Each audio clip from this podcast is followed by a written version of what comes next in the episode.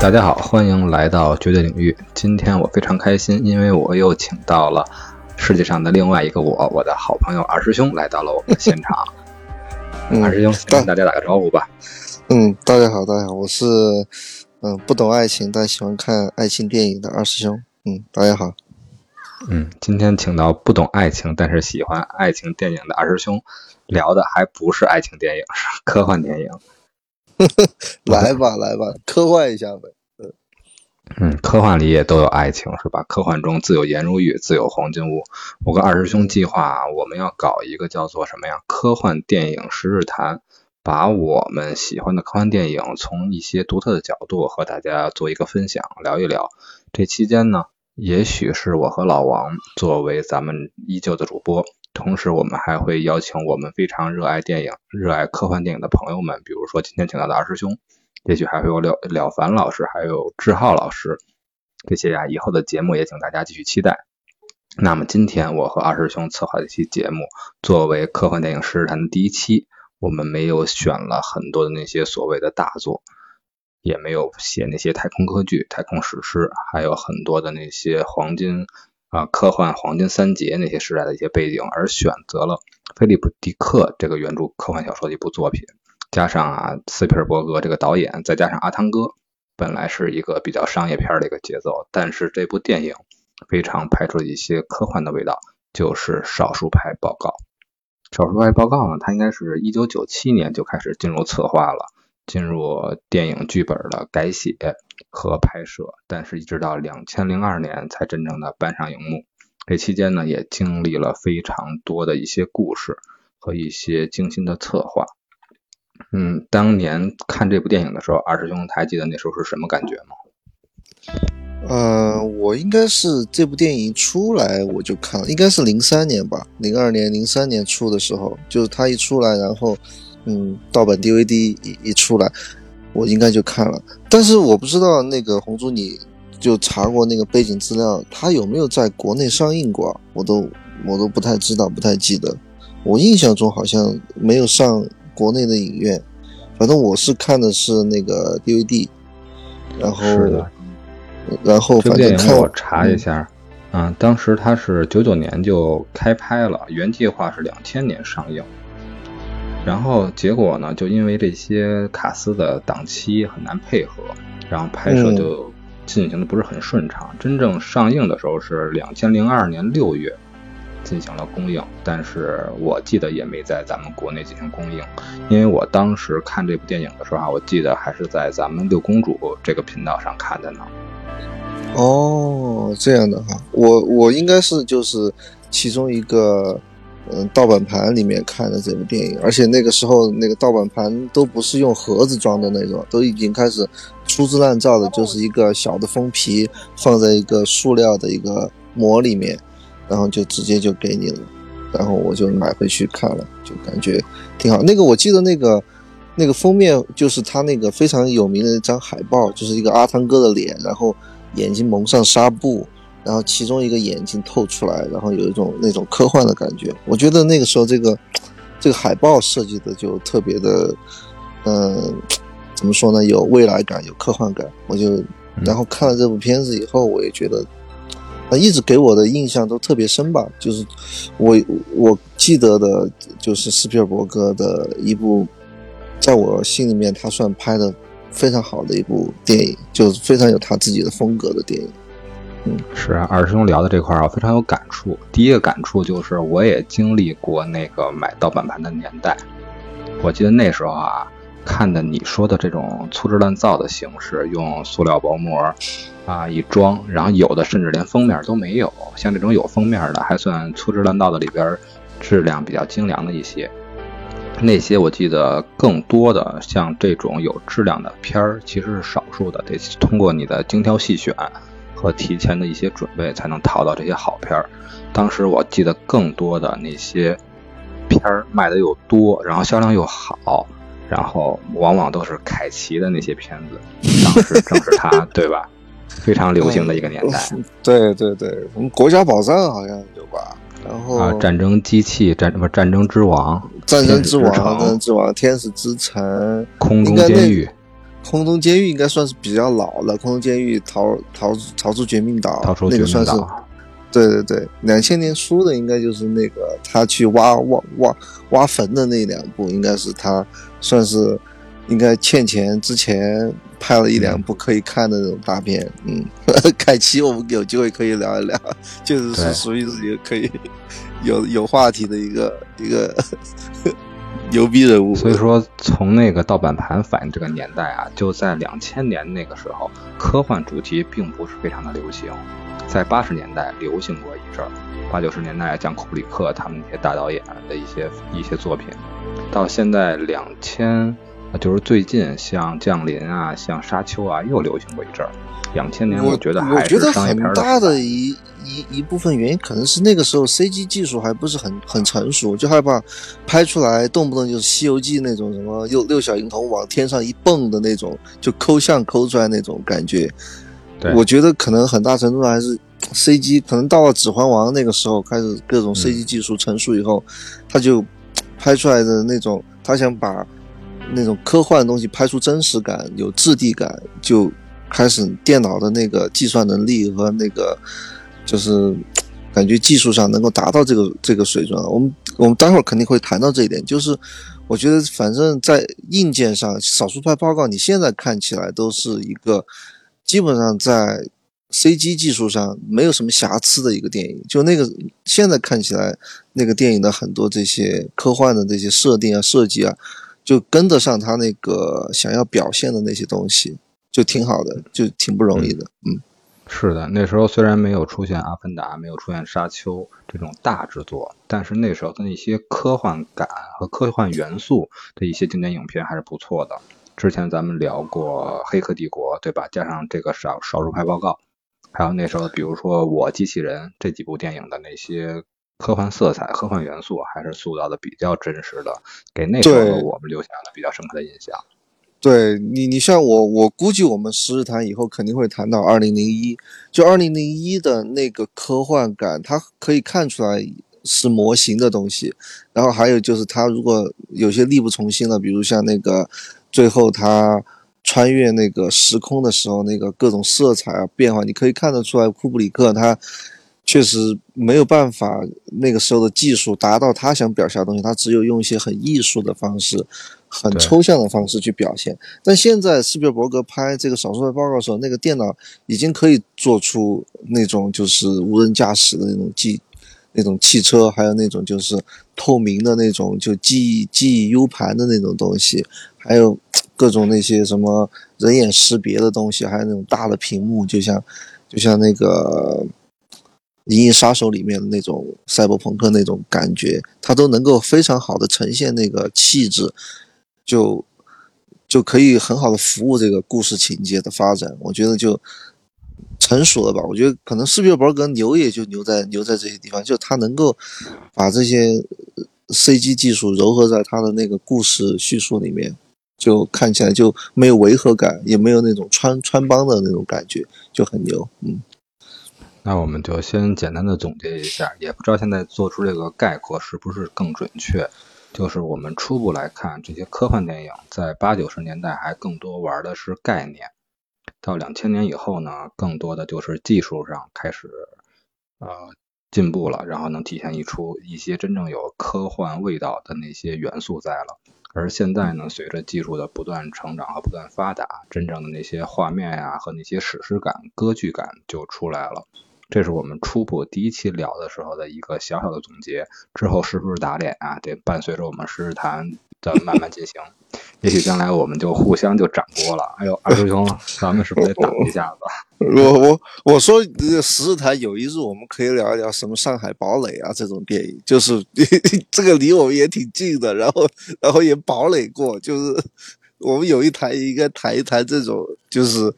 给我们也留下不同的这种印象、印象深刻的这种电影。我突然想到哈，《上海堡垒》，我我们也还拍出这种电影了的。这个这个确实是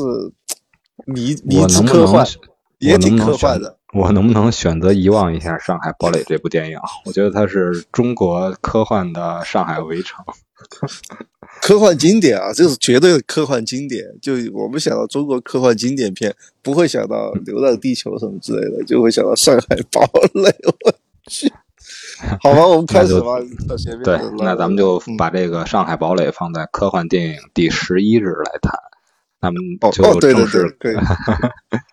继续咱们的这个今天的主题啊，手术报告。刚才聊了一些那个时代背景，那我们现在也从节目的发展一样，还是例行公事的聊一下这部电影本身的呃导演、演员和这主要的卡斯阵容吧。嗯，可以。斯皮尔伯格这块的话，我们可能二师兄有什么要分享的吗？我觉得斯皮尔伯格就是我们小时候成长那一代的主流导演，就主流中的主流，就是。他是属于那种对于好莱坞九十年代末到两千年，应该两千一零年就流媒体上线之前，整个好莱坞我估计一半的电影的都是他的徒子徒孙的那种感觉，就是发挥到一个个人风格的一个感觉。其实他的那些拍出来的电影，像《辛德勒》，像那个《E.T.》，像就我们说的《少帅报告》，还有像。嗯，我一想，像《侏罗纪公园》，像，嗯，甚至是就最近的那个《头号玩家》，它都是其实音乐都非常非常的棒，就特别是《侏罗纪公园》，像这个《少数派少少数派报告》，我们等会儿提到，它都是就是有一有一两两只两三只非常非常就是抓人耳朵的那种音乐，然后把这个主题就烘托出来了。像《侏罗纪公园》就不用说了，那个音乐是。那个主题曲是脍炙人口了，像其实少数报告报告可能很多人不熟悉，但是如果喜欢看科幻片电影的，我相信观众一听到那个音乐的话，一下子就能反反映出来，哦，这个是这部片子的那个主题曲。其实这个挺挺关键的，我觉得。我后来想一想，就像后来那个洛兰啊，或者是。其他那些好莱坞商业片导演，他很多也是这个音乐成立以后，这个片子基本上也就成立了。斯皮尔伯格就是特别特别那个熟知这这一个这一个就是观众的这个喜好的。我刚我刚刚还好像还忘说了那个 AI 人工智能，就那部片子也是音乐也是特别特别棒的。然后他的那个电影的那个节奏也是，就是他的那个节奏就是。当然，这我作为观众，就是电影的那个特别专业的那种，就是节奏我不太懂哈。但是你看那种，就是嗯，三分钟一个小故事，然后八分钟一个大故事那种节奏，就是我的印象中就是斯皮伯格电影里面我感受到的。然后出一个小冲突，一个大冲突，一个小冲突，一个大冲突，然后最后有一个总的一个。决战啊，或者是总的冲突的爆发，然后最后是一个 happy ending，这个就是是我从小看到斯皮尔伯格的电影给我的感受，它就是主流的那个，你看完以后你也会觉得很舒服。我觉得反正反正给我的感觉，斯皮尔伯格就是，嗯，好莱坞里面的主流中的主流。我不知道红猪你的印象是什么哈？我的印象中，你就是世外世界上的另外一个我嘛。然后，因为咱们俩那个时候上学的一个年代，然后时代背景和看电影的一些喜好比较类似，在那个年代，所谓的电影之神，所谓的好莱坞，那就是斯皮尔伯格加卡梅伦·安东尼两个人。而两个人的不同呢，我觉得也是和你的刚才的一个观点非常像，就是视听语言这块儿，不简不简单是配乐。和这些背景音乐，主要是他那些音效，我觉得非常有一种他自己的个人标签的色彩。嗯，无论是刚才提到《侏罗纪公园》，还是这种科幻方面那种这种未来感的设计，然后机械的声音，然后恐龙的声音，还有很多的呃很多的音效的具体的细节，它都非常的抓人。就是不同于其他商业片单纯的去塑造那种情节上的冲突，或者说是那种。勾人的那种那种炫技，他的细节处理非常的棒。前一个我认为在视听语言上能做到这么棒的导演，我认为还是大卫芬奇。我我我说一个我自己的偏见啊，我觉得反正史史蒂芬斯皮尔伯格他拍的那种电影的潜在观众，我觉得也就是在十四岁到二十岁之间的就那种观众。我突然想了一下哈。就比如说他拍《头号玩家》也是类似，对他给这个年代的看，这个年龄拍给拍给青少年看的。他除了《辛德勒名单》，可能就他有一点拍自己的故事嘛，就他这个是拍给就是成年人看的。其他的很多电影里面，他他的那些主题都是特别正能量，然后特别的光明的那种主题。就尽管是大白鲨像这样的，我觉得它都是一个挺光明的、挺挺那个的电影。就其他的电影就就不说了，像什么 AI 啊，像什么我们说少数派报告啊这种，其实就是。一个特别抓十四岁到二二十岁男男生的那个青少年那个对于世界的幻想，对于形成世界观的时候，形成自己三观的那个年代。对对对，所以他的心灵里还是一个是不是永远把自己当成少年的这一个比较爱玩的老头呢？这个 就不好说了，因为他算是算是好莱坞里面的中流砥柱的导演了。那当时你看大白鲨的时候，给你这些世界观塑造的阳光了，还是更 R 级了呢？我看大白鲨其实比较晚了，我看大白鲨都是看在看第三类接触之后了。就我印象中，我应该是印象中最啊，真的是我发现斯皮尔伯格拍科幻片真的拍了不少。这一下子回忆在回忆中没有，我没有做那个就是之前的功课哈。我回忆着回忆着，我就想到 E.T.，想到第三类接触。就对他，特别是第三类接触，我不知道大家听众有没有特别熟悉这部电影的。他这个算是他一个相对来说比较冷门的一部电影，也是讲跟外星人的那个打交道的一部片子。就最后他拍的那个，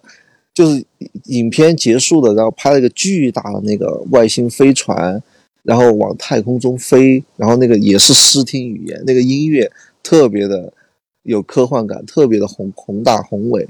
然后。那个虽然是亮亮字幕了哈，已经是亮那个演职员表了，但是我看的那个飞船往太空飞的那个情景，我印象中可能也是十二三岁、十三四岁的时候，哇，那个给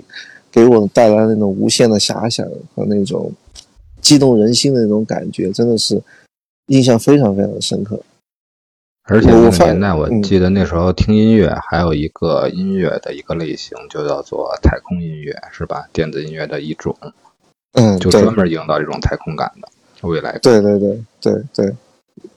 嗯，那咱们就继续进行。然后，OK，确确实啊，每一聊一部电影，今天我们把第一部定在少数少数派报告的时候，结果通过聊他的导演斯皮尔伯格，又引申出了 E.T. 和第三类接触这么很多好看的我们想聊的电影。对。那可能在这个十日谈里啊，我们就不会再出现斯皮尔伯格的第二部了。不然的话，对其他的导演是吧，有点有点可能给他们插火候了。还是要给留，还是要留给上海堡垒一个一个位置才行。又是堡垒这块啊，看来他真够真够坚固的。能不能出出一个成都邱少云？不对，应该是黄继光。期待期待期待，这个 不好意思，这这这刚才这两个这这这个笑话我开的有点过啊，估计会砍掉。OK OK，继续吧，各位。那那继续聊完导演的话，那就聊卡斯吧。卡斯的话呢，无非就是主要的这三个。先说男演员，男演员首先就是阿汤哥，对吧？然后其他第二个的话，应该说呃，第一男配应该就是科林法瑞尔了吧？嗯，对，科林法瑞尔。对，然后还有一个咱们可以理解成的这个叫做反派吗？可以这么理解吗？嗯，就是他那个司法部部这个其实我我我我要说这个我我就不知道好不好剧透啊。我们这次聊是就就全部剧透，还是说稍微不那么剧透？这个这回就全全剧透了吧？我觉得全剧透哈，嗯，老片了吧？要不然的话不剧透，我怕咱们也聊不爽。可以可以，因为我是觉得这这这个少数派报告它。带有一定的侦探片的一个一个感觉，它最后始终有一个谜题，最后揭开。侦探片呢就涉及到从头到尾，对对对，它就涉及到一个剧透或者不剧透的一个一个疗法就不一样。那红猪说全剧透，那我们就全剧透的聊，但是我们有个剧透警告嘛，嗯，就是反正卡斯就是这三个算是最重要的演员吧，在这部片子里面，阿汤哥。克林法瑞尔，还有这个这个老演员，我不记得马克思冯西多，他其实是一个大咖，他其实是一个大咖，对对。对对对对，嗯，阿汤哥，我觉得也就比如说也是主流中的主流，这个这个是阿汤哥有很多可以可以聊的地方，就是阿汤哥，咱们可以不放在这部里边聊。接下来阿汤哥今年对吧，《壮志凌云二》《碟中谍七》还会有聊到他的时候，对阿汤哥有聊到美国刘德华的时候。我觉得阿汤哥的那种就是料不比那个凯奇哥少，就是也是属于是一个特别能聊的一个，也反正他也是属于是主流中的主流，就是他确实，他演我记得演这部电影的时候应该是四十岁左右的样子，就是正当年、正当正当壮年的那个时候，确实。就是在《少数派报告》里面就觉得啊，真是一个大帅哥的那种感觉。虽然感觉好像身高不太高，但是整个的气质啊，就确实他有他自己的那个风格，而且他是那种有票房号召力的那个男演员，就是有巨大票房号召力的男，不然的话他也不可能在基本上在好莱坞里面都快红了快四十年了吧，就就嗯算是特别牛逼的一个一个男演员。然后克林法瑞尔，我应该是就是看这部电影第一次看到他的。之前我我我不太记得他演了一个什么什么电影，反正之前还有一部《老虎老虎营》是两千年的。哦，那那确实没看过。应该我看他的第一部电影就是《少数派报告》，就就觉得确实也是一个小帅哥，特别是他在那个第一次出场跟阿汤哥就开始聊这个他们他们这个整个呃就是预预测犯罪的这个概念的时候，就两个人对峙那个场面，我印象还是很深。然后那个局长老演员了，就他出演这部电影的时候，我确实不太知道他，但后来可能看的电影越来越多，会知道他真的是一个大咖。那个红猪知道他最著名就是出演过《第七封印》里面的那个男主角嘛，就是他演的。然后其他也是属于是电影界里面的，就是怎么说呢？常青树吧，常青树确实是一个非常牛逼的一个男演员，他应该是英国人吧，还是哪哪个国家人？我不太记得。欧洲反正是，要么就是西欧那边啊我的印象中好像是北欧吧，北欧人还是西欧啊？具体已经忘记了。然后也表达一个缅怀吧。两两千年的时候，呃，两千二零年的时候，两年之前，享年九十岁，他已经哦告别我们了。他的最后一部作品，哦我看的是《全游》里边演的三眼乌鸦。哦，那我确实没看过哦，才刚刚才去世的哈，确实确实不太知道。嗯，也算是高寿了，就是高寿高寿了，九十岁是高寿了。嗯嗯，哎，这个卡斯阵容也算是比较豪华了。嗯。嗯，科林法瑞尔的话，还剩他的话就不多聊什么。其实后来那个《老虎营》大家看的比较少，但后来那《迈阿密风云》还是比较是他的代表作之一的。对对对，然后妈妈包括风云龙虾，嗯，他其实是越来越，他应该最最有名的是那个嘛，就是在在布鲁日嘛，好像叫杀手没有假期吧，杀手没有假期，对，对，他在里面就慢慢开始比较出彩了。其实我是一直比较喜欢他也，拿奖了，通过那部电影。但是他他我我印象中最深的一部电影不是《少数派报告》，是我应该看过他演的第二部电影，叫《SWAT》，我不知道你看过没有？叫那个好像叫。特种部队里面的卡卡斯其实也是啊挺牛的，只是那个时候应该科林法瑞尔也还是是一个就是一个刚出道的小生，在里面还有另外一个刚出道的小生，那那个红猪我一说名字你肯定知道，杰瑞米嗯雷纳。啊，就鹰眼也是在里面的。嗯哇、我我我当时出来，刚刚出来的时候，我看这两个人真嫩的，真挤挤得出水。然后里面还有一个配角，你肯定知道，萨我当时看鹰鹰眼啊，塞缪尔杰克逊。鹰眼我最早看的时候，我印象中也是跟阿汤哥合作的，还是《Mission Impossible》。我看了这部 SWAT 以后，我对杰瑞米雷纳印象就特别深。我觉得这个小伙子以后肯定能成事，但是后来一直没有出来，是结是结果怎么就成了鹰眼呢？结果是他拍那部片子出来的，拍那个、我我不记得这两部片子的那个顺序了哈，一部是那个拆弹部队，拆弹他是因为拆弹部队红的，然后还有一部是那个本阿弗莱克导演的叫《城中大道》，啊，然后他在里面演了一个也是应该是本阿弗莱克的那个搭档吧，也是在里面演了一个，就是那种那种狂末路狂徒的那种感觉。就他演这种角色，演那种反派，我觉得特别有味道。然后后来慢慢的他有名了，好像开始就后来又接了那个《谍影重重四》嘛，就相当于是《谍影重重》的一个番外，他在里面演演一个特工，然后慢慢的开始开始有自己在好莱坞里面的一席之地吧，慢慢就红起来了。就是他，真的是这样的。我觉得相比本阿弗莱克的演员经历来说，本阿弗莱克他执导的这些电影在选角上还是比较棒的。当时要不是心捕手选上了马特·达蒙，对吧？也不会有对他有这么大的影响。越聊越远了啊，越 聊越远。心理捕手这个确实可以有空聊一聊，就是这个，这个，这个。这个编剧应该就是那个那个马达蒙自己编的吧？就自己把自己夸的来，这天花乱坠那种感觉。这个片子可以有空可以聊一聊，嗯，聊远了聊远了，嗯，继继续我们继续聊少帅报告吧，嗯。那么那个还有一个就是咱们这个阿汤哥的妻子这个女演员，我对她的了解并不多，你有什么印象吗，二师兄？我就觉得长得特别漂亮，就是我我也我。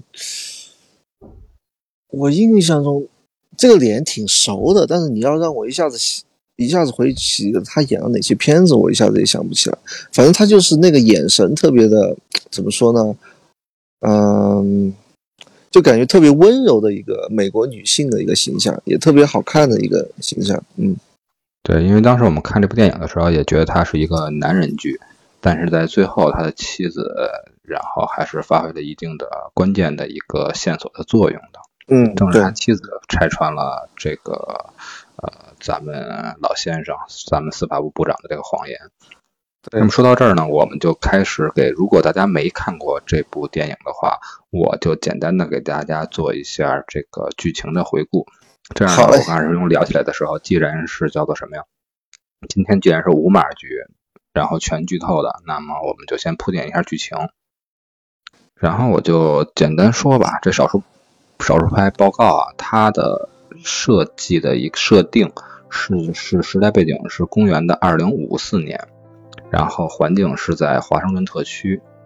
然后在那个年代的华盛顿啊，所有的谋杀这种案件已经彻底消失了。为什么呢？因为当时的犯罪已经可以被预知，而罪犯在实施犯罪之前就会被受到惩罚。而实现这种方式的一个政府部门呢，当时应该还没有纳入政府，是司法部下面专职的一个叫做预防下犯罪的小组来负责所有的未犯罪的这些罪犯的缉捕。而这个当时影片里我记得这个部门应该叫做 pre-crime，pre-crime 就是预测犯罪小组这么一个机构。然后，为什么这个小组能提前预测到这些罪案的发生呢？是因为他们有三位叫做预测者，也就是先知这么一个角色。他们是一种人机同体的这么一种构造，通过芯片啊，通过把这些科技的机器植入到和他们的大脑融为一体，而让他们对未来的犯罪是能够提前预知的。而这个 Precrime 这个小组。根据先知预知的这个影像，就提前可以进行，呃，对犯罪者的抓捕。而咱们的阿汤哥呢，就是这个小组的组长，也是一个在小说里，在菲利普·迪克的小说里，他也是一个创始人和合合伙人的这么一个形象。他是刚才介绍的克林法瑞尔呢，就是司法部让派过来参与整个这个小组运行，然后和阿汤哥有不同证件的这么一个角色。而刚才咱们介绍的那个司法部的部长这个老先生呢，他的一个角色在于他是司法部的一个长官，他的目的是为了把他的这整体的这个关于预防犯罪的这个设计，然后得到美国公众以及政府的认可，最终想让他的部门并入到政府，有这么一个目的。然后这个就是一个基本上的一个呃剧情和设定的一个构造了吧？二生兄还有什么要补充的吗？嗯，我觉得基本的剧情架构，主的架构差不多就是这个，只是说后面那个驱动线是，嗯，呃，就是相当于这个电影里面预测了三场犯罪嘛，一个就是开驱动线你说这块我是这么设计的，驱动线我跟你想的一样，就跟咱们聊那个呃沉默的羔羊一样，通过四次会面来传下去。然后这个我也想的也，二师兄我们俩之前也没有碰啊，关于这个也没有什么任何的探讨。我想的也是，就是通过这个呃几次预防犯罪的这个案件来串下来。然后，但是我总结了一下，好像是有五个案件。咱们俩不管是三个还是五个呀，不管是可能咱们俩认为是大是小，有可能我认为的所谓的已经构成犯罪的了，在二师兄那看来，这算什么事儿啊？这就是，对吧？这就是日常对美的欣赏，根本不是什么流氓行为。我去，我我大概知道你应该说的是对的。我我说的三个就是那个先知他预测的，我们可以可可以一个个捋，也可能有可能我有些忽视。那就碰一碰。嗯。对，碰一碰，那当然就碰一碰。第一个案件就应该是那个，因为它是所有预防犯罪刻出来那个球嘛，分为红球和棕球，对吧？红球应该是激情犯罪，就是临时起意的，而棕球的应该是蓄意谋杀这种的呃犯罪。结果这先知出来的第一个案件就是一个红球，就是一个那个呃。那个演员咱们并不知道，我并不知道他是谁啊，就是这么一个算什么？算一个算社畜吗？这个词儿也不太好。绿帽男，啊，绿帽男，嗯，绿帽男愤而杀妻案，是这个意思吧？对对对对，嗯。这个案件就这个，嗯，对这个案子咱们可以折射什么探讨呢？我觉得这个就是把整个那个 pre-crime 的他的那个行动机制就给观众给讲一五一十的讲明白了吧？就特别是他整个，我觉得比较震撼的一个画画面就是他们把那个先知的那些记忆碎片嘛，不叫记忆碎片，就是预测的那些碎片，把它投射到那个大屏幕里面，然后阿汤哥戴了那那个先进的那个。控制手套，然后一个个把这些通过他的那些动作，那些，然后把这个把这个事实一个一个的还原，然后把整个这个这个案件将要以什么样式的发生，在哪里发生，然后把它一个个给还原出来，然后把这个罪犯通过他们去 坐那种先进的直升飞机，然后直接下到那个马上要犯犯罪的那个地方，然后冲进去把这个犯罪给阻止，反正就告诉。告诉那个观众，整个他们 pre-crime 的那个工作流程是什么样子？我觉得通过这么一个案件就说说清楚、说明白了。嗯，就是他们的这个 pre-crime 的这个机构的一个宣传片儿，一个招兵的宣传片儿，在表面上告诉大家我们这个机构是怎么运行的，但是接下来的这些案件可能更多的就是涉及这个机构的内里和机构隐藏的一些 bug 和一些阴谋了。那么我们就。迈入第二个案件，第二个案件就很突然，就是这个先知预测出来的这个犯罪者就是安德顿，约翰安德顿，也就是咱们的阿汤哥本人，而且这起案件应该是一个蓄意谋杀，是不是？第二个案件就是这个了。我我我我理解的第二个案件也是这么一个案件，就是突然 莫名其妙，阿汤哥变成了一个 一个那个。杀人凶手被预测出来了，阿汤哥也是一头雾水，对，然后整个故事就围绕这个谜题开始往前推进，嗯，那么推进下来呢，阿汤哥就去调查，也是通过阿汤哥之前的一些人缘也好啊，还是之前的一些关系也好啊，他就是在背着呃他们的机构，然后就开始去调查了，但同时机构也对他。展开了这些缉捕，因为他是未来的一个一个杀人凶手。结果阿汤哥就通过一系列调查，发现他要杀的那个人，预测里面他要杀的那个对象，其实根本就是一起蓄意的谋害，是接受了别人金钱上的委托，寻求阿汤哥来杀死他，而且拿了一堆的呃伪造的证据，出现在了自己的房间里，被害的场所里。而对他，他这个这个后面，我们在一个慢慢的梳理的话，就是一开始这个谋杀被认为是蓄意谋杀，但这个蓄意谋杀，我们观众和影片中的阿汤哥都潜意识认为这个蓄意就是指的阿汤哥他本人想要蓄意谋划要把这个人杀掉。阿汤哥一头雾水的原因也是在这儿，就是他根本不认识这个人，这个人对他是这个完完全全陌生人，他为什么会想要去把他给杀掉呢？就很奇怪。这个到后来，慢慢他发现了，揭晓了一个，相当于他跳到这个套里面，他发现确实，因为某种原因，他确实 想要把这个人杀掉。然后我觉得其实挺有意思，就是。呃，不管是我们等会儿可以跟那个红叔探讨哈。我发现他这里面几个案件，就是除了第一个案件，就是相当于被破获了嘛，就是这个案件最后没有发生，这个 pre-crime 就是发挥了自己的功效。然后其他几个案件，就是当这些 pre-crime 的人，就是这些小组成员没有在没有在这个犯罪现场，比如说阻止犯罪的时候，这些犯罪都真实发生了。就像阿阿汤哥这个犯罪。他不管他的最后的这个是阿汤哥，嗯，打死了这个这个人，还是说这个人最后是自杀了？反正就是在这个 pre-crime 的理解里面，这个案件确实还是发生了，就说明，我觉得这个这个都还不算是一个电影里面的 bug，都还挺好的。就是预先知预测的事情确实是发生了，如果没有 pre-crime 的干预和。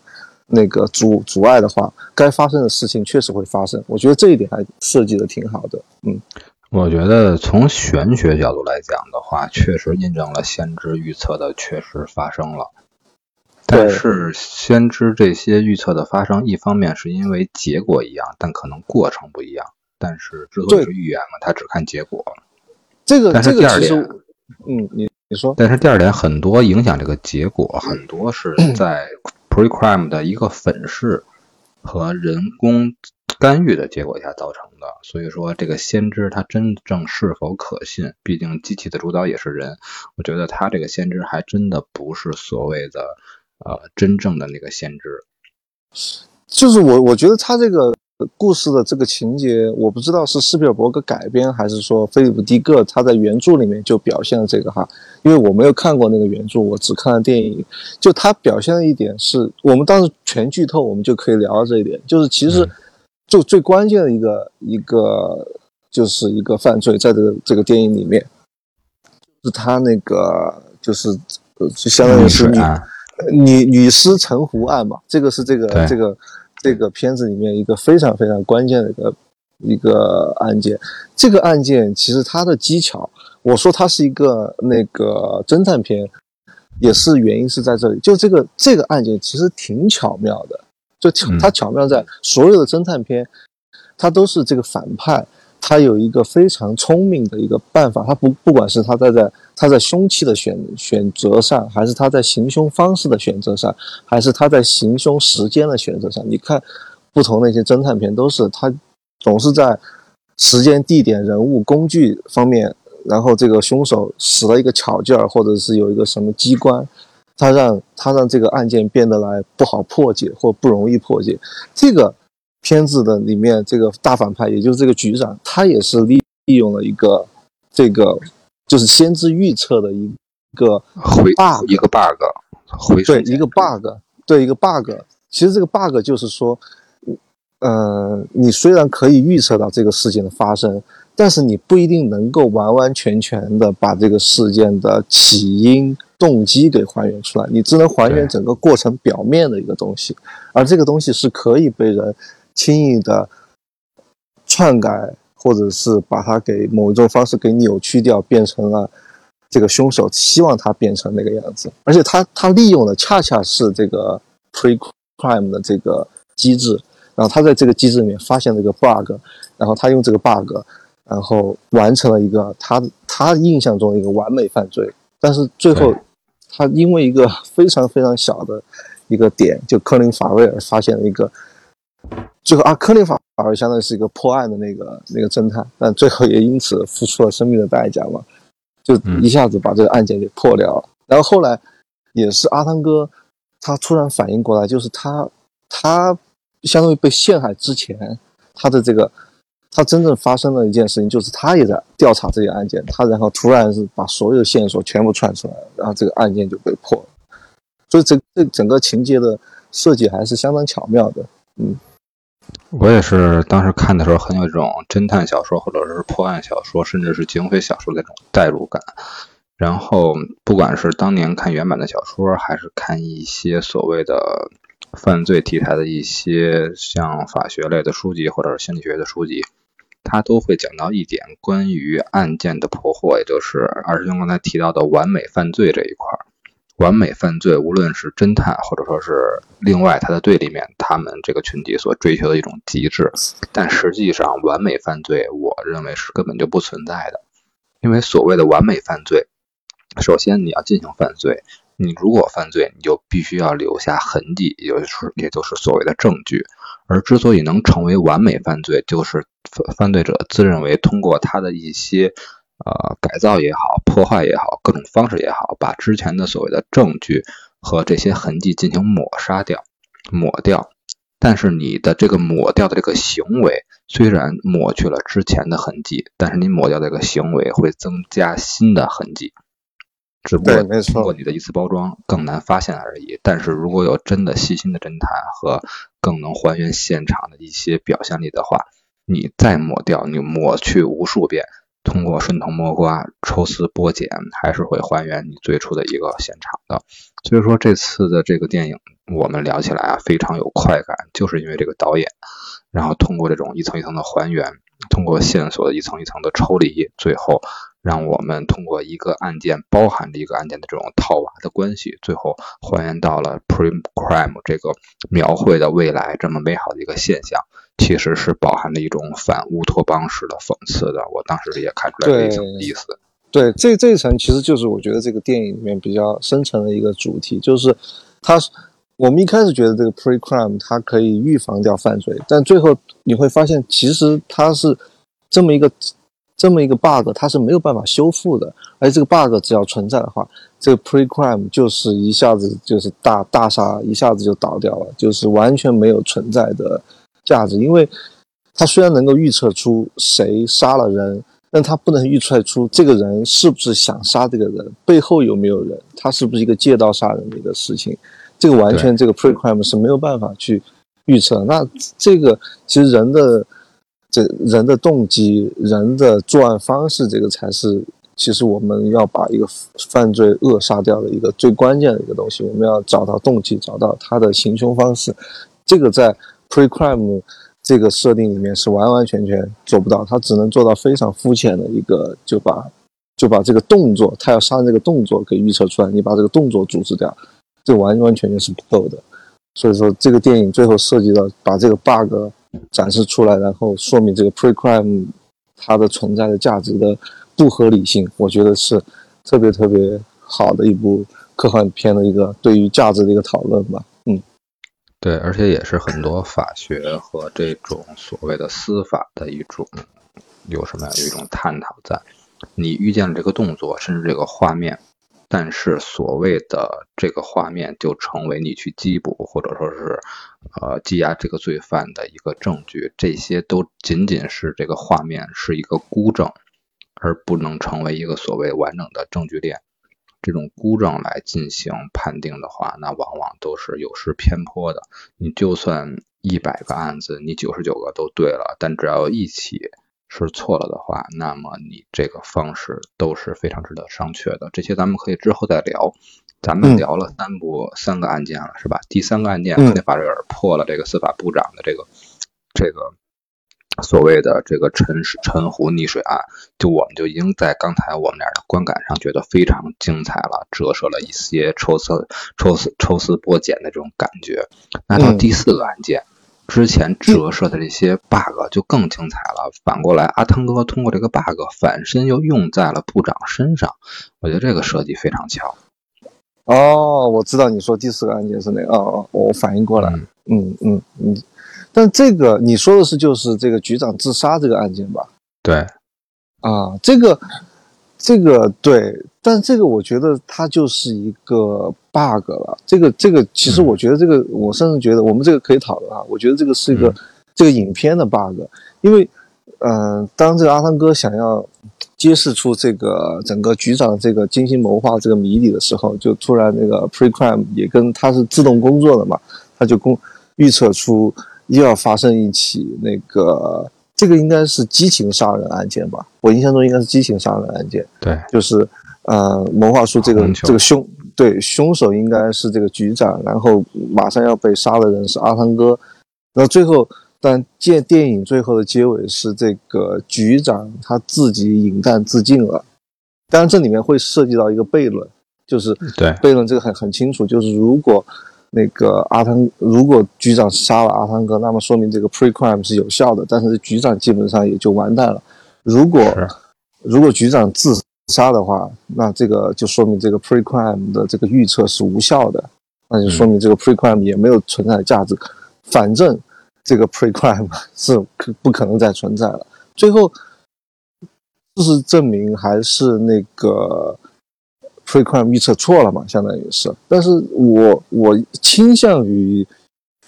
认为这个应该是一个是一个影片的 bug，因为我认为一个合理的设计的话，还是应该是还是像以前一样，结局是对的，是符合先知预测的，是吧？对，符合先知预测，因为这个你没有。你没有那个 pre crime 的那些人来干预或者是阻碍的话，它时间线始终应该是一个客观存在的一个时间线。那这样的话，相当于是局长他变成了一个时间的主人了。我觉得这个，这个其实我在这个这个上面，我认为是这个电影上的一个 bug 吧。嗯，我不知道红珠你怎么看哈？呃，确实是有 bug 的一方面存在，因为这个。阿汤哥都能想象这一个悖论，用这个悖论来玩局长。局长作为整个体系的设计者，他又这么了解的这个先知三位一体怎么来的和这些构造和这些影响的层面，在他怎么会轻易的中这种非常符合十四岁到二十岁的电年轻人看的电影里面的这么一个圈套呢？首先这也是一个 bug，但是我觉得。嗯，作为最后通过这个悖论来收尾，从整个故事来讲，是一个还算比较不错的设计吧。因为我觉得可能来解释出为什么之前都是那么完美的预测，而这次失手了。因为在这个案件之前，还还是揭示了一下。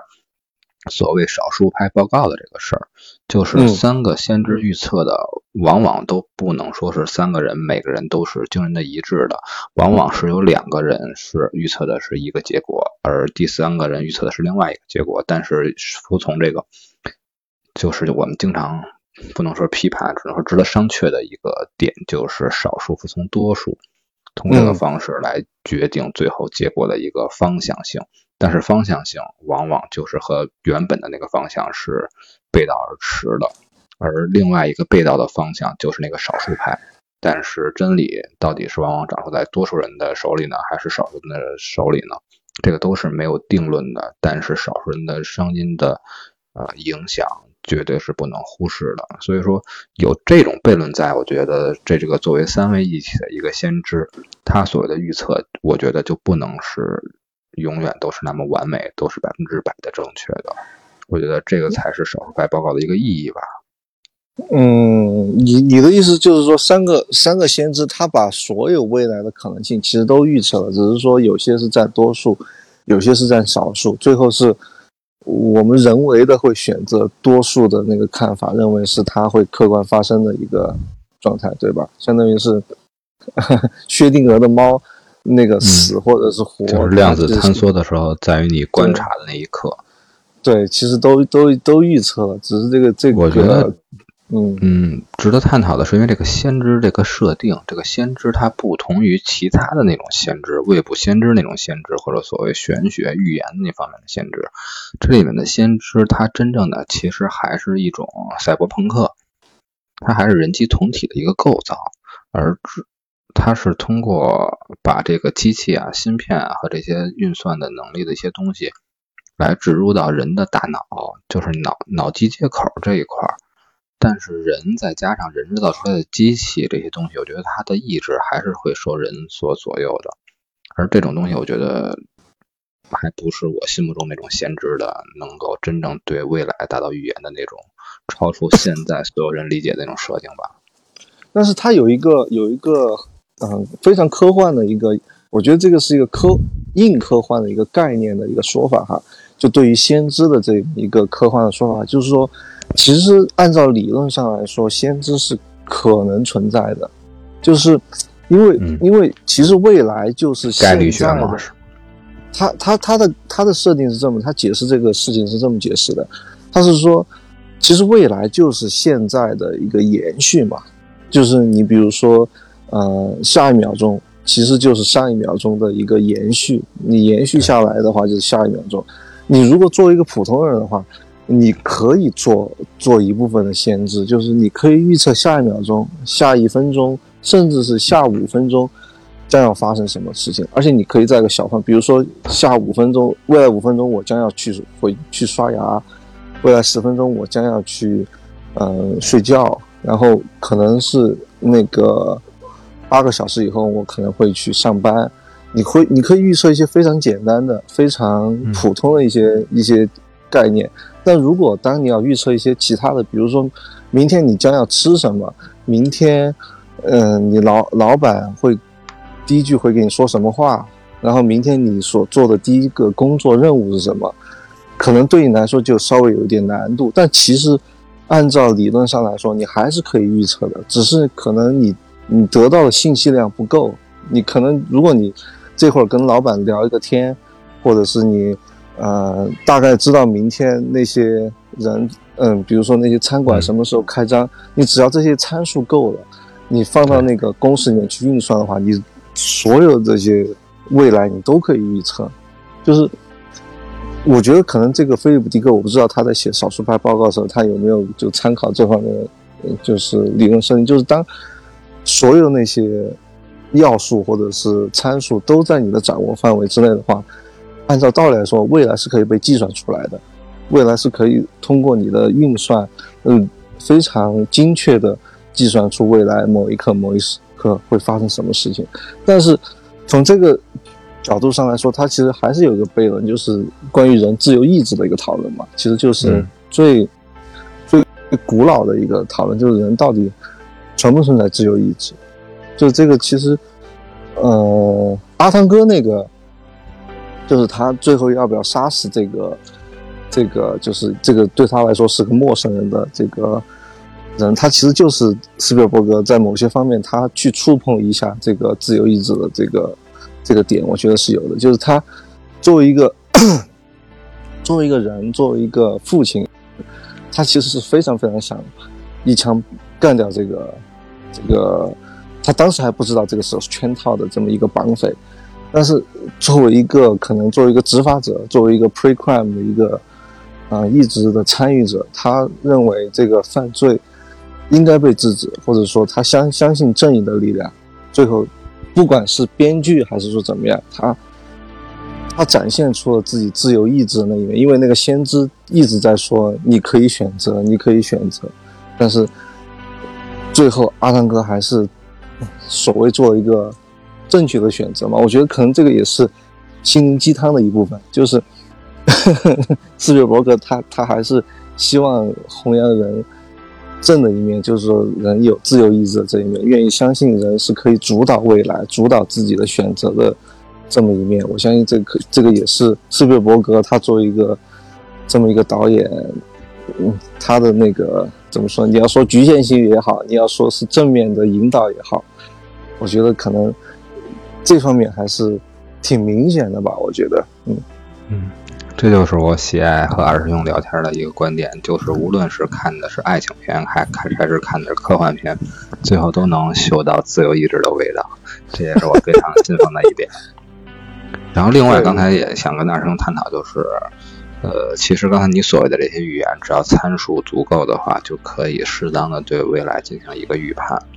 其实这个东西已经发生了。其实，其实你说这个电影里面其实很很很科幻的一幕，也就是他把那个先知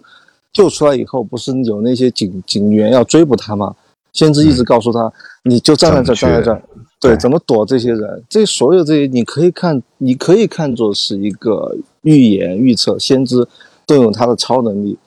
你也可以认为是先知他的那个大脑的运算能力能够算得到这个速那个气球拉气球的那个速度跟那些警员的速度，就是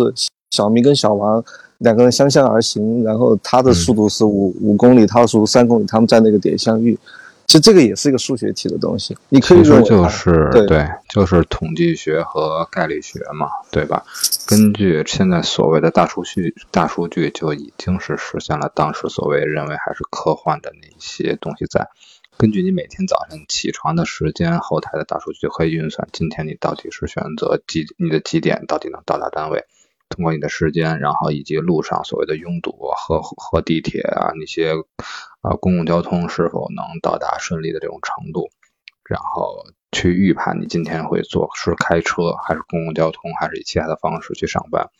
然后预测你你到你到达到达单位的时间，根据到达单位的时间会预测今天会不会吃上早饭，会不会及时的能安排上工作，会不会和你的领导有一些什么的会面。如果这些大数据再有一些博弈博弈论的这些知识和一些理论在的话，它基本上就能预测你一整天的一个发展。这个东西啊，呃，其实就是我们要搞这个科幻实日谈的一个最终目的。所谓科幻，看的并不是所谓的那些快感和对未来的畅想。我认为，也许二师兄也有自己的观点。我认为，科幻最大的意义还是对现在生活的一种反思，是一种自外而向内的观察，通过对未来。对外部的想象，最后反过来向过去，也就是向现现在，甚至向现在咱们生活的内部进行一种反思。这对个就是科幻搞实日谈的一个目的。科幻它其实就是改变某一些参数嘛，就你你你改变某一些参数，比如说、呃我们现在的汽车只能在地上跑，然后我们可能科幻的世界里面那个汽车可它可以在天上飞，它就改改变了这么一个参数，它可能会造成一系列的问题和一系列的，比如说这个交通，呃到时候如果发生交通事故该怎么算？或或者是我我只是只是简单的就是举个例子哈，就是它可能改变某些、某些参数，但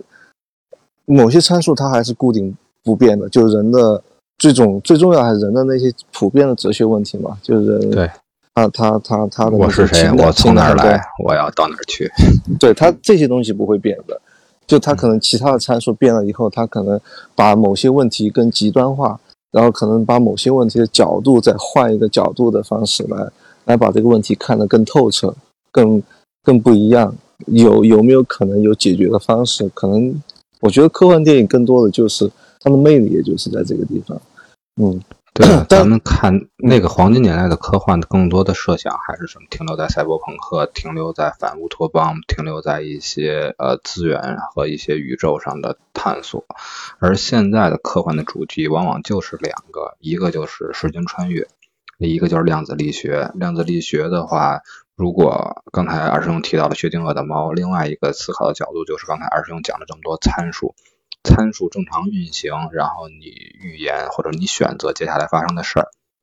但是你没有按照之前你的想象、你的预言去执行的话，你选择另外一种结果，你没有走左而选择了右，这时候就会分裂出另外一个平行宇宙。这其实也是目前科幻的所谓的这些影片啊、小说的一个新的维度。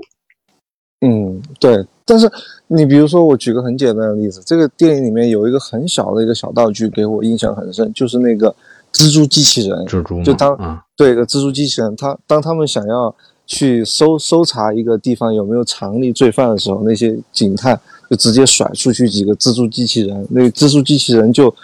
就爬到那些就是那些相当于贫民窟的那些小空间里面，把所有的人的那个瞳孔扫一遍。那个那个就是仰仰视，那个当时拍的方式是那个上帝视角嘛，就拍那些人在做各种各样的事情，在吵架，在啪啪啪，我可能 get 到你说那个细节了，就是在吵架的那对中年夫妇，对吧？两个人正在吵架，然后两只蜘蛛分别扒了他们的眼睑去扫射他们的眼球，结果两个人的表现完全不一样。一个人觉得这事儿很正常，我天天都被扒眼球，而另外一个人觉得你已经在侵犯我的个人隐私。虽然两个人之后继续吵架，但是也折射了导演对这个事儿的一个思考。这这这个就非常的当下，对吧？这个这个就非常非常的当下。就是像现在如果有个这个自助机器人的话，可能会、有些事情会很很方便，但是那个就是对未来对于，呃就是过去就二零二一一一九呃一九九六年九七年，甚至是菲利普·迪克那个时候，对于未来的一个想象。对七十年代对于未来的一个，你你也谈不上悲观或者乐观的一个想象，就是他他会发现你会发现强，就权力，然后他这种搜查这种就是怎么说呢？这种对于你个人隐私的这种侵犯，它会有科技的方式变得非常的便利，甚至你感受感都感受不出来，而且又特别有科技感。你看那个蜘蛛机器人爬行的那种方式，就这个就我觉得科幻电影它的魅力在这里，就是它在视听语言上，它首先非常抓人，然后它探讨的问题也是一个。你未来你不知道未来会不会碰上，但事实上，其实我们现现在就是那个时候的未来，我们确实碰上了这样的这样的故事，这样的情境。然后你你再看那个时候的电影，就会特觉得那个时候的创作者特别的牛。嗯。然后现在直播到现在已经基本上进行了一个小时，我跟二师兄呢通过这对这部。这部科幻电影当时那个时代背景的回顾，以及对电影本身的一些分享，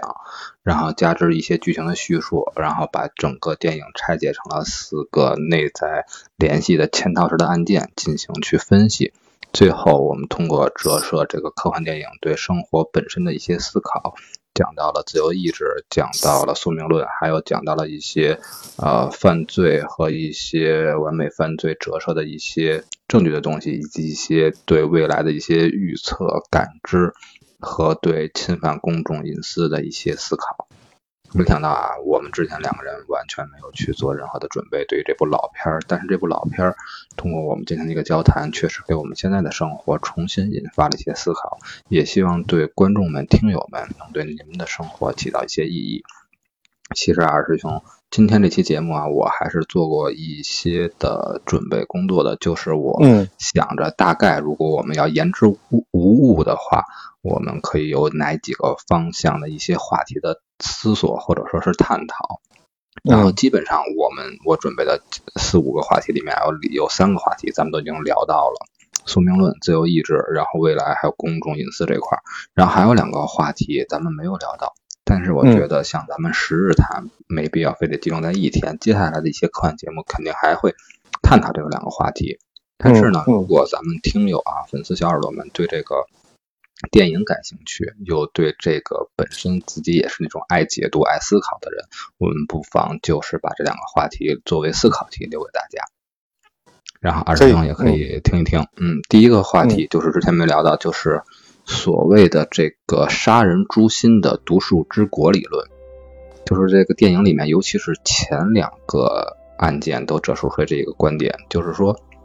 这个案件。将来是要发生的，那么现在它只体现在了一个动机的阶段，或者说是在这个 pre-crime 去缉捕罪犯的时候，尤其是那种临时起意的罪的犯罪，他还没有，他就算动了杀心，但是他没有再刺出那致命的一刀的时候，这时候你缉捕他，按照杀人罪犯来缉捕，那么这这个过程。是否真的是符合这些所谓的罪行法定啊，或者说是对罪犯惩治的一个关键的核心问题呢？所谓说是行为重要还是呃心理重要？真的是杀人重要还是诛心重要？如果真的是按这种诛心，按这种对心理上的这种制约也好，或者是干预也好，以这种方式来消消磨犯罪的话。那么或许将来可以达到一个所谓的无犯罪的这么一个时代或者一个社会，但是那种社会那种时代，如果你愿意去设想，你可以去感受一下那个时代真的是你所希望那个结果能带来的或者划等号的那个时代吗？怎么觉得这个思考题就像我做一个什么提提供了这么多一个分分析分析方向似的啊？第二道题就不这么去那个去聊了，第二道题就是。呃，所谓的预防犯罪背后的先知悖论，就是说，先知预这个电影里面写的啊，先知预测到了这个罪犯罪将来发生了，会发生。比如说，A 杀了 B，但是通过先知的这个预测，对吧？他之所以叫做先知，是因为他能够未卜先知将来 A 会杀了 B 的。但是根据先知的预测，阿汤哥啊，他们带人去缉捕了 A，导致 A。没有杀死 B，那么结结果未来发生的就是病，B 并没有死。那么这么来说，做出这个预言的这个先知，他还能称之为先知吗？他所谓的预言被人为的改变了、干预了，那那么他从结果上没有发生，他还能被称为先知吗？所以说这也是一个先知悖论，就像刚才二师兄聊的很多悖论之一啊，这个东西也非常值得大家去探讨。呃，可能并不是会折射出很多很深刻的话题，但是大家动动脑子、开开脑洞，也许大家就会通过这种方式来爱上科幻片，爱上对生活的思考。嗯嗯嗯，对。今天今天跟红珠一起聊一下我自己特别喜欢的那个《少数派报告》哈，就是因为确实也有有一段时间没有看这部电影了，但是不知道为什么，就是近段时间。总是时不时的想起这部片子，就是觉得这部片子感觉好像我们这个时代反正是越来越快嘛。这部片子感觉离我们已经有点久远了，二十年了。其实也是一部标标准准的老片了，但是好多里面很多很多情景，就感觉它变成了一个寓言片。他们这个片子讲的是一个寓言故事，但这部片子本身。它变成的是一个预言，里面很多事情、很多情境，像什么那种感觉平板变电脑啊，像什么 VR 啊，像什么无人驾驶啊，像什么无人飞行器啊，像什么 这种这种扫描扫描的东西，还有像刚才红珠说红红珠说这种大数据这种东西，都已经变成了现实，就觉得这部片子挺牛逼的，就它变 慢慢从科幻片变成了。现实主义题材的片子了，就觉得它作为一个在二零零三年上映的一部片子，在那个时间点出来，然后对于未来的一个想象和刻画，都觉得挺神奇的。嗯，所以说今天跟红柱一起聊一聊，不是这部电影的情节，跟这部电影给我们带来的一些怎么说呢？想象和思考吧，我觉得挺开心的。嗯，也谢谢红柱。嗯。也感谢二师兄啊，二师兄的这个总结，我觉得非常的全面，也非常到位。然后甚至让我想起了在咱们上中学那个年纪，正是所谓的斯皮尔伯格把电影拍给十四岁到二十岁这个年龄的这个年纪。在二零零二年，我跟二师兄我们俩都分别到达了各自常去买盗版盘的那个地方。